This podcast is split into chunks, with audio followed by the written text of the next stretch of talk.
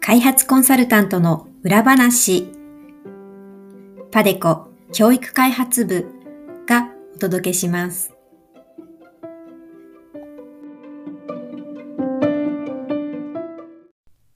皆さんこんにちは。パデコ教育開発部連続シリーズコンサルタントの裏話へようこそ。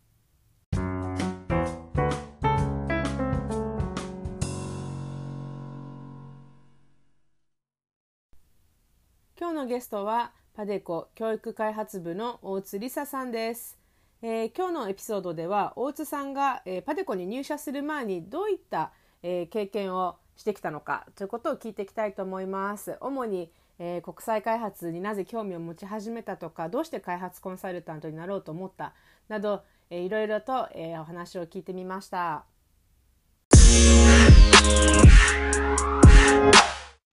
えー、今日は、えー、教育開発部の大津梨沙さんをゲストとしてお招きしています。大津さん、こんにちは。こんにちは。よろしくお願いいたします。はい、よろしくお願いします。えー、大津さんは、えっ、ー、と、いろいろなプロジェクトに今携わっていて、えっ、ー、と、教育開発部で活動しています。で、今日はいろいろ、えっ、と、大津さんになんで開発コンサルタントを目指したのか、など、えっ、と、まあ、パデコに入る前のエピソード、あの、聞いていきたいと思います。お伝えよろしくお願いします。はい、よろしくお願いいたします。はい、では、えっ、と、まず最初にですね、簡単に、えー、大津さんがパデコで今、どういう業務をされているのか、まあ、どういう業務をされたのかとかも含めて、ちょっと簡単な自己紹介をお願いしてもいいですか？あ、はい。えっと、私は、えっと、2020年の1月にパデコに入社しまして、そこから、えっと、今年の5月頃まではミャンマーのプロジェクトに入っていて、広報と業務調整を担当していました。で、今は、えっと、ネパールのプロジェクトで研修の管理と業務調整を担当しています。はい、ありがとうございます。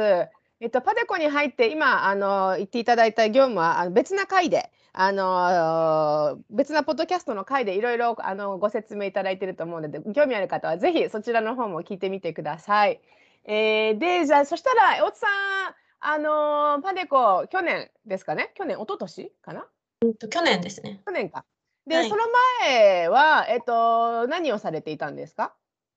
えっと、大学を卒業した後に新卒で、あの、パデコとは違う別の開発コンサル会社で3年間働いていまして、で、その後、えっと、大学院に行って、で、パデコに入ったっていう感じです。そうですね。そしたら、はい、えっ、と、そそのまあ一番最初に辿っていって、あのそこからお話聞いていきたいなと思うんですけども、はい、あのそもそも大津さん、あの大学とか大学院どういう勉強されてきたんですか？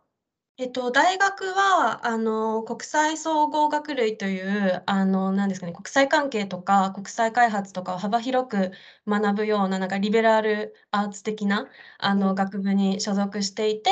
あの、国際開発に関わる、あの、様々な、あの、ことを勉強していて、ゼミは、あの、比較教育のゼミに入っていました。で、えっと、大学院の方は、えっとペンシルベニア大学の教育大学院というところに通っていて、そこでも、あの、そこでは、あと、より教育に特化して教育開発について学んでいて、特に私は教師教育に関心があったので、教師教育についての集中的に勉強しました。はい、そうなんですね。あの大津さんが、はい、あのペンシルバニア大学に入っていたってことは知ってたんですけれども、うん、あのそもそも最初の大学は日本で、で大学院はあのアメリカってことですよね。あ、そうですそうです。で、その結構大学でも早いですね。大学の頃からもうすでにこういうあの国際開発に興味あったってことですか？あ、そうですね。結構小さい時から関心があって、で、えっと、うん、その小さい時にあの持った関心をなんかずっとそれがやっぱり気になっていて、大学進学の時もあの国際関係とか国際開発について学びたいと思って、あの選びました。あ、そうなんですね。はい。あの、なんかあるんですか？そのちっちゃい時になんかきっかけとなる出来事とか、なんかそういう意識し始めた何かっていうの？そうですね。あの、一番初めにきのきっかけが、あの、子供の頃に、あの、母に AR さんっていう NGO が出している「地雷ではなく花をください」っていう本があるんですけど絵本なんですけど、それをあの、たまたま母があの、買ってくれて、それを読んで、それがあの、カンボジアのあの、地雷に関してのあの、本だったんですね。で、それを読んで、あの、世界の子どもたちが置かれている環境とかに関心を持つようになって、なんか将来そういう、あの、世界の子どもたちのために何かできるような仕事に就けないかなっていうのを意識し始めました。えー、早いですね、かなり。そしたら小学校とか？のそうですね。はい、そうですね。なんか、そこその時はまだそこまでなんかこう、国際協力にどういう仕事があるかとか、なんかうん。どういうことができるかとか、そこまでは全然分かってなかったんですけど、ま、とにかくなんか何かしらの形で、あの、貢献できるような、うんと、仕事に就けないかなということは思っていました。ええ、そうだったんですね。ええ、じゃ、例えば、学生の頃とか、高校とか大学ま、中学校からですけど、あの、なんか学生の頃に、なんかそういうボランティアとか、あの、なんかそういった活動をしたことあるんですか？そうですね、あの、高校の時に、あの、中高が、あの、私立の一貫校に通っていたんですけど、キリスト教系の学校だったので、あの、そこの、あの、活動の中で、あの、NGO の方が、えっと、お話しに来てくださって、そのお話を聞いたりですとか、あとは、あの、そういう NGO の方が来た時に、その方々に、あの、募金とかを渡せるように、校内で募金の活動をしたりとか、そういうことはしてました。そうだったんですね。へえ、で、あの、途上国、学生の頃行かれたことあるんですか？あ、そうですね。えっと、何度か 行っどたことがありこどこに。どこに行きました？えっと、一番初めに行ったのが確かフィリピンで、それは、えっと、スタディーツアーみたいな形で行って、あとはモンゴルとか、え。と、ネパールとかえっと、あとは、こあの、大学院の時代になってしまうんですけど、あの、ウガンダでインターンをしたりしてました。あ、結構でもほんとにじゃあ早くの早くからなんかこう国際開発でたなんか仕事したいと思っていただけに、色々あのもうすでに見て、色々活動してきた感じですね、学生の頃から。そうですね、ただなんか学部の時は、正直あの英語とかも全然話せなくって、あの、あまりなんか長期で、あの、ほんとは長期で行った方がなんか良かったのかなって今になっては思うんですけど、あまり長期では、あの、学部生の時は行けてなくて、で、えっと、大学院になの前後うん。に、あの、長期でネパールでインターンしたり、ウガンダでインターンしたりっていうことがやっとできたっていう感じですかね。ちなみにその、えっと、ネパールとウガンダだネパールが先ですか？そうです、ネパールが、あの、会社を辞めてから大学院に行くまでの間のうん。1か月半ぐらい、と、インターンさせていただいていて、ウガンダは、えっと、大学院の夏休みの時に3か月ぐらいインターンしてました。え、あの、ちなみに、じゃ、そしたら大学日本で出た後に、えっはい。と、就職をして、うん。で、その就職先を辞めてから1回、え、ネパールへそうでインタ。ーン行って、また大学院アメリカ行って、その間にウガンダそうですでインターン。そうです。はい。ええ、そうなんですね。あの、後で、あの、そのパデコに入る前の、あの、前職のなんか、かあの、簡単な紹介いただきたいと思うんですけども、あの、そもそもなんで大学院、アメリカに行こうと思ったんですか？あ、そうですね。特にアメリカに絶対に行きたかったっていうことでは正直なくって、あの、全世界で、あの、イギリスとか、もうすごい教育大学院あ、きょえっと、教育開発について学べる大学院が多いと思うんですけど、あの、イギリスとか他の国も含めて探していて、たまたまそのアメリカの大学院のプログラムがいいなって思って、アメリカに行ったっていう感じです。そうなんですね。あの、ちなみに、えっと、その、ネパールではどういうことされてたんですか？その大学院行く前は。あ、インターンですか？はい。えっと、それは、えっと、日本の NGO で、ネパールで活動されている日本の NGO でインターンさせていただいて、で、その時は、えっと、幼児教育の支援のプログラムのお手伝いをさせていただいて、あの、えっと、その NGO が活動している地域の、あの、保育園、幼稚園に、あの、おもちゃとか、あの、うん。ちょっと学べる知育のおもちゃみたいなものを配って、で、先生たちに、あの、どういう風に使うかっていうのをお伝えしたりとか、そういうことをしてました。そうなんですね。あの、じゃ、それで、で、そのネパールでルインターンが終わった後に日本で就職したってことですよね？あ、えっと、それは、しゅ すいません、就職が終わった後なあ、の終わったと、えっと、ごめんごめんなさい。そうそうそう、辞めた後に行ったので、その後大学行ったっていうあ、オッケーオッケー、わかりました。そっか、あの。経験が多いからごめんなさい、間違っちゃった、すい前後ません、ごちゃ。ごちゃしていて。やいやいや、あの、じゃ、そしたら、じゃ、そのネパールの前の、えっと、大学卒業した後に就職した日本の、えっと、職場はやっぱりコンサル業界、あの、国際開。発ですよね？はい、そうです。そこではどういった仕事されてたんですか？そうですね、あの、その時はほとんど海外出張とかはなくって、あの、様々なクライアントから受注する業務のプロポーザルの作成の支援であったりとか、あとは受注してからの契約とか生産のサポートの、あのをしていて、ま、基本的に国内にいるという形でした。で、えっと、3年間そちらの会社で働いていたんですけれども、後半は、あの、調査の補助とかもさせていただいていました。なるほどね。じゃあ、えっと、表にはあまり出ていなかったけれども、で、そこでやっぱり表に出たいっていうことで、あの、ネパールへ行ったり、またさらにアメリカの大学院行って、で、今のパデコに至るっていう流れですか？そうですね、はい、そういうな流れです。なんかきっかけっていうか、なんかこう自分の中でやっぱり出たいなって思ったこと、あの、なんかあります？そういうエピソードみたいなの、当時。うーん、そうですね。もともとその、前職で働いていた時が、あの、3年間の限定の、あの、契約で、その3年間が終わったら、ま、大学院に行くなり、あの、次のステップにを考えるっていうような、あの、ちょっとプログラムみたいな形の契約だったので、もう3年間経つ前に、あの、じやっぱり3年間経つので、どうしたいかっていうのを考えた時に、うん、1回しっかり大学院で勉強して、あの、自分もその、今までお手伝いっていう形で関わってきたプロジェクトに、もう自分も、あの、つどっぷり使って関わってみたいなということは思いました。あ、そうだったんですね。え。で、じゃあ、えっと、大学院行った後に、じゃ、ウガンダは何してたんですか？あ、具体的に。ウガンダは、えっと、国際機関でインターンをしてました。へえ、そうなんですね。えっと、はい。どういう内容をやってたんですか？そうですね、ウガンダの時は結構幅広くって、あの、えっと、その国際機関がやっているプロジェクトの、あの、報告書の作る、あの、お手伝いしたりとか、あとは実際にその、えっと、プロジェクトやっている現場に行って、あの、先生が学校とかなんですけど、先生とか生徒の方にインタビューをして、あの、えっと、広報の記事にを作ったりとか、結構幅広い活動内容でした。え、えっと、期間はどれくらいでしたっけ？えっと、3か月ぐらいです。ええ、で、その後にパデコに入社されたってことなんですけど、はい。あの、なぜパデコに入ることになったんですか？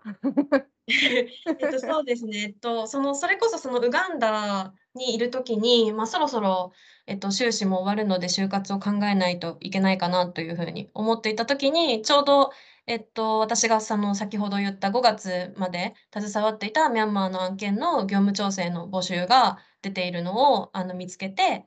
で、えっと、そのミャンマーの案件は3つの会社の、あの、JV で共同企業体で実施していたんですけど、もともと、あの、勤めていた会社がその1つそのうちの1つの会社で、えっと、前職で働いてる時に、あの、国内のサポート担当としてミャンマーのプロジェクトに携わっていたんですね。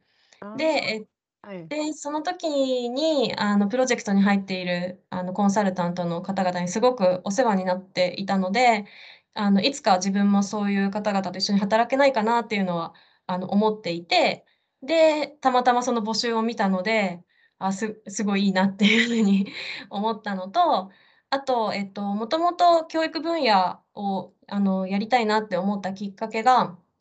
日本の学校の授業研究にを、あの、見させていただいたことがあって、その時に、あの、子供の学びを伝える先生方の姿に感銘を受けたことがきっかけだったので、あの、ミャンマーの案件でも、あの、新しいカリキュラムや教科書を導入するにあたって、現職の先生方への研修とか、教員養成課程のカリキュラムの改定など、あの、先生に関わる業務もいろいろいろ、あの、やられていたので、内容にも関心があって、で、応募したっていう感じです。あ、そうだったんですね。あの、大津はい。さんとは、と何回かね、あの、話したことあるけど、ここまで突っ込んだ内容 聞いたことないから、あの、初めて会った時が、あの、まだアメリカの方で留学してるけれども、今度パデコでもっていうこ時のタイミングであの、あったのは覚えてるんですけども、あの、はいはい。まさかそういった経緯が後ろにあったとは、今日今初めて知りました。そうなんです。なるほどね、そ。っか。はい。で、あの、で、それ聞きたかったのが、あの、なんでコンサルタント、あの、国際開発って言ってもいろいろな携わり方あるじゃないですか。さっき言ってたように NGO で活動されたこともあるし、あの、国際機関っていう選択肢もあるだろうし、まあ、アカデミアとかね、まあ、いろんな携わり方あるじゃないですか。うんうん。で、なんでコンサルタントの方に、あの、入ろうと思ったんですか？えっと、もともと新卒の就職活動の時は、なんか正直あまり、あの、どこの、えっと、アクターっていうのは、あんまり、あの、考えていなくて、とにかく開発に携われる仕事で何がないだろうかっていうことで探していて、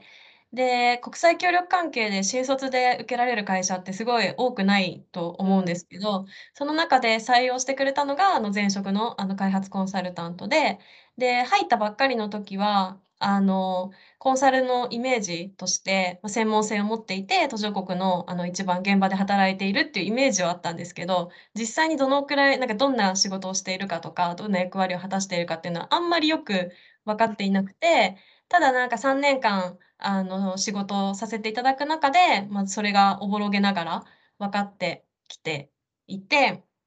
で、修士に行った時は、あの、正直コンサル以外も、あの、いろいろ検討しつつ、あの、考えて進路として考えてはいたんですけど、あの、先ほど言ったように、あの、ミャンマーの募集がたまたま出てきて、私自身もそのミャンマーのプロジェクトへの興味だったりとか、思い入れが強かったので、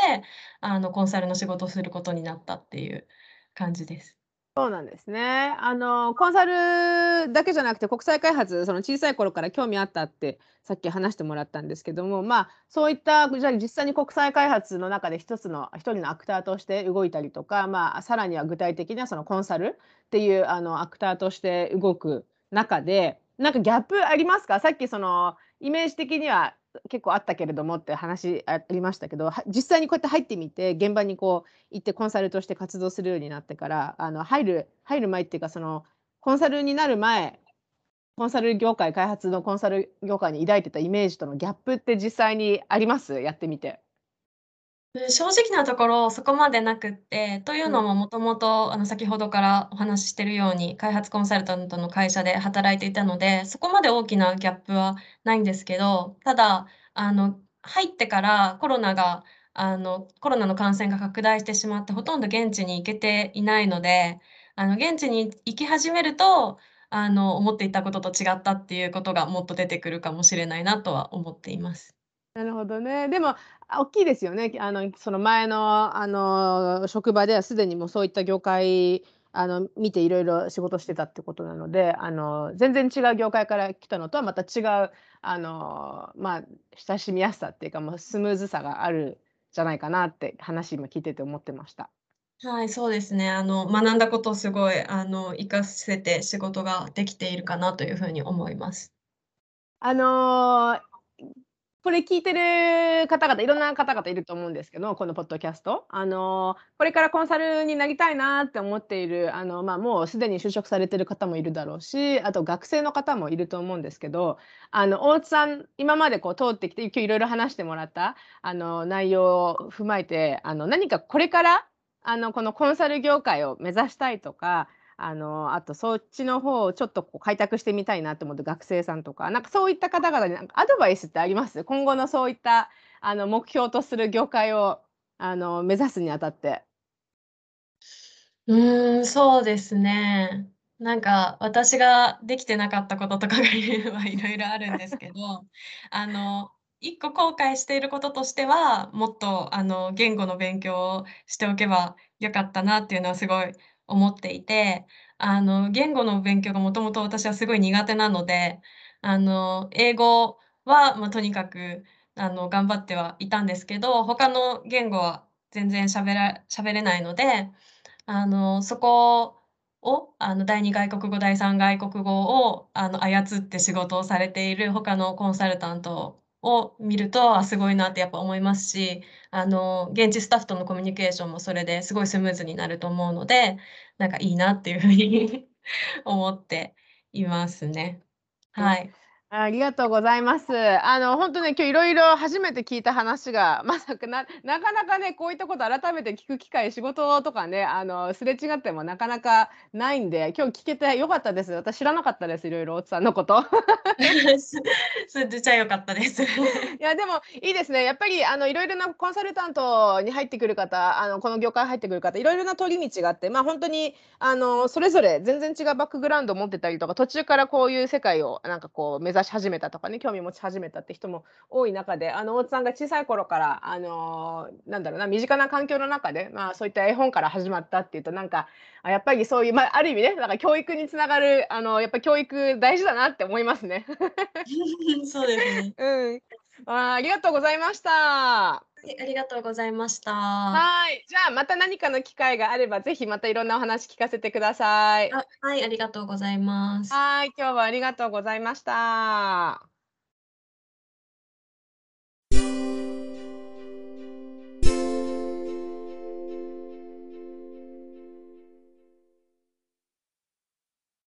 番組では皆様からのコメントやリクエストも募集しています。えー、番組で扱ってほしいテーマ、質問、ご意見、ご感想などありましたら、えー、ぜひパデコ教育開発部の Facebook、Twitter、YouTube にお寄せください。えー、ウェブでパデコエデュケーションと検索しますと、えー、パデコ教育開発部の Facebook、Twitter、YouTube などにアクセスできますので、えー、皆様からのリクエストなどをぜひお待ちしております。